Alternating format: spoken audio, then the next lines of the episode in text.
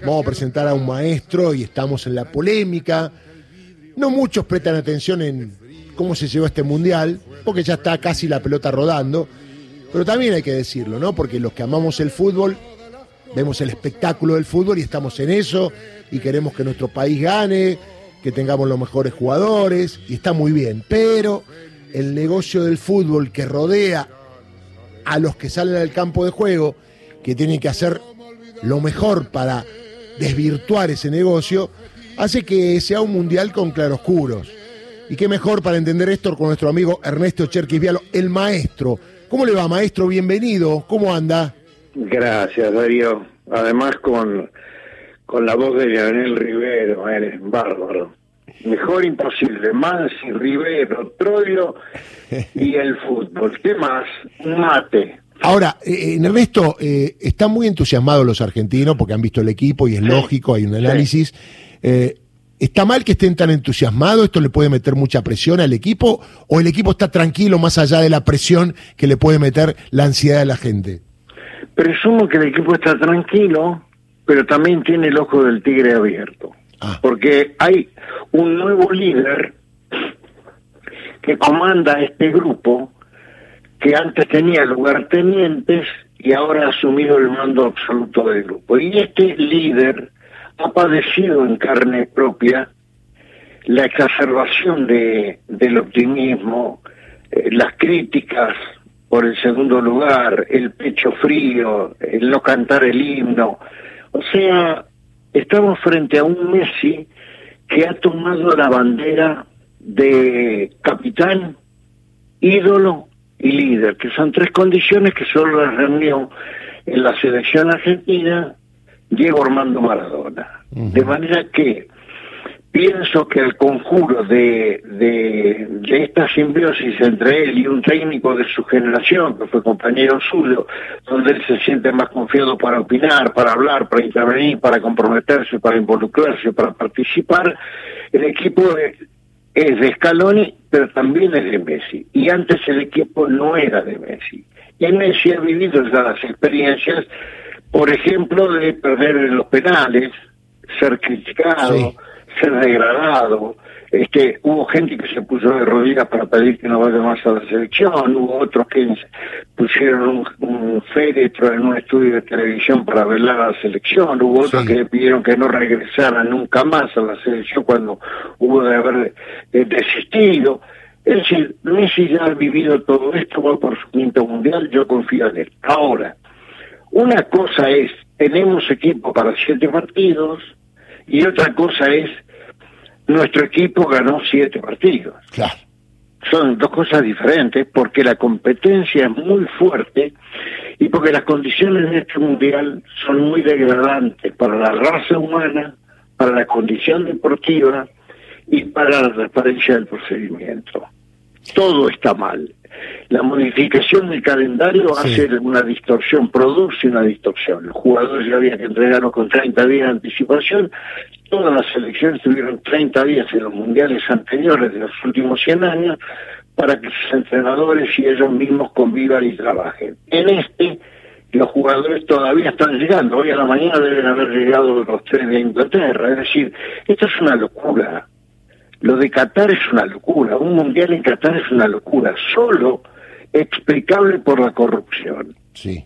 Compraron todo, compraron los votos, compraron los clubes, compraron la sponsorización, compraron la, la, el auspicio de las transmisiones de televisión de las principales ligas, incluyendo la Argentina, compraron camisetas, compraron extract, compraron dignatario de Estado y tienen un mundial en unas circunstancias en que es muy difícil jugarlo con menos descanso entre partido y partido, con llegadas prácticas sobre el debut y además con este unas condiciones climáticas que este sí. que van a requerir una enorme fuerza, ¿no? Tal cual, tal cual. Eh, está acá mi compañero Santiago Paz, 25 años. Cuántos mundiales ya tenías a los 25 años, Cherkis, vos. Pero acá está él con sus primeros mundiales, un Benjamín que tiene una gran carrera y que vos lo conoces.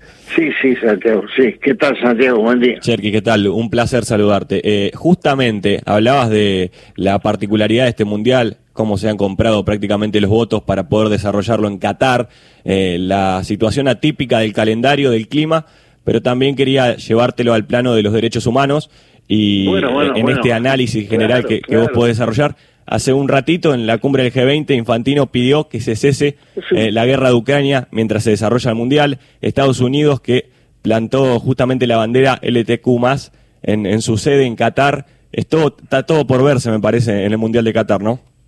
Infantino, como todo hombre, ha arribado al poder por el cahuete, el valijero de Platini, que delató finalmente a Platini según, según mi novelística presunción para alcanzar la presidencia de la FIFA emergentemente, es un nombre de los árabes. Pero es un cara dura porque antes de las 24 horas que estallara el conflicto entre Rusia y Ucrania, hubo de haber sacado a Rusia de toda participación. Una locura. Pero a ver, a ver, a ver, Santiago, a ver. ¿Cómo es esto? Voy a la G, al G20 a hacerme el demócrata, pero tan pronto Putin invade Ucrania, digo, Ucrania juega, Rusia no. Cuando uno de los preceptos dogmáticos de la FIFA es no involucramiento político. Además, le damos un mundial a qué país? Le damos un mundial a un país que está bajo el imperio de la ley del Corán, donde no está permitido el ingreso al país. Solo va a excepcionalizarse por este mes negros, LGTBQ, judíos, drogadictos. ¿Qué es esto? Mujeres no pueden caminar ni entrar este, a los estadios, pero por un mes se lo vamos a permitir. Judíos y negros no pueden entrar, pero por un mes se lo vamos a permitir. Este, corrientes migratorias de países fronterizos no pueden entrar, pero por un mes se lo vamos a permitir. Las mujeres no tienen los mismos derechos que los hombres, pero por un mes se lo vamos a permitir. La FIFA le dio un mundial a ese país y ahora va el presidente de la FIFA, el G20, a decir la democracia, la tolerancia, la paz. Es un caradura, como todo el cahuete. Obviamente. Está claro, está claro. Bueno, maestro, nos estamos viendo en C5N en cualquier momento, en otros programas, porque usted siempre está, es como el sol. Aunque no lo veamos, siempre está. ¿Está bien? Nos vamos a ver seguramente en algún otro lugar más amablemente. Tal cual. Y este, estoy siempre a la orden y, y créanme que tengo una profunda indignación. Sí, te he escuchado en todos lados, la verdad. Bueno. Sos uno de los pocos que habla de este tema.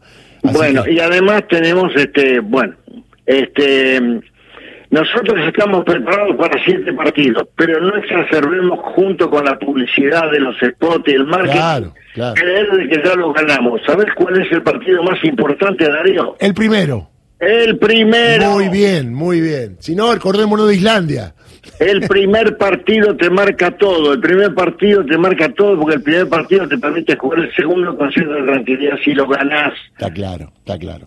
Ernesto, te mando un abrazo y gracias por atendernos. un saludo para todos, ¿eh? Muy bien. Ernesto Check Rivialo en Radio Nacional para todo el país. 855.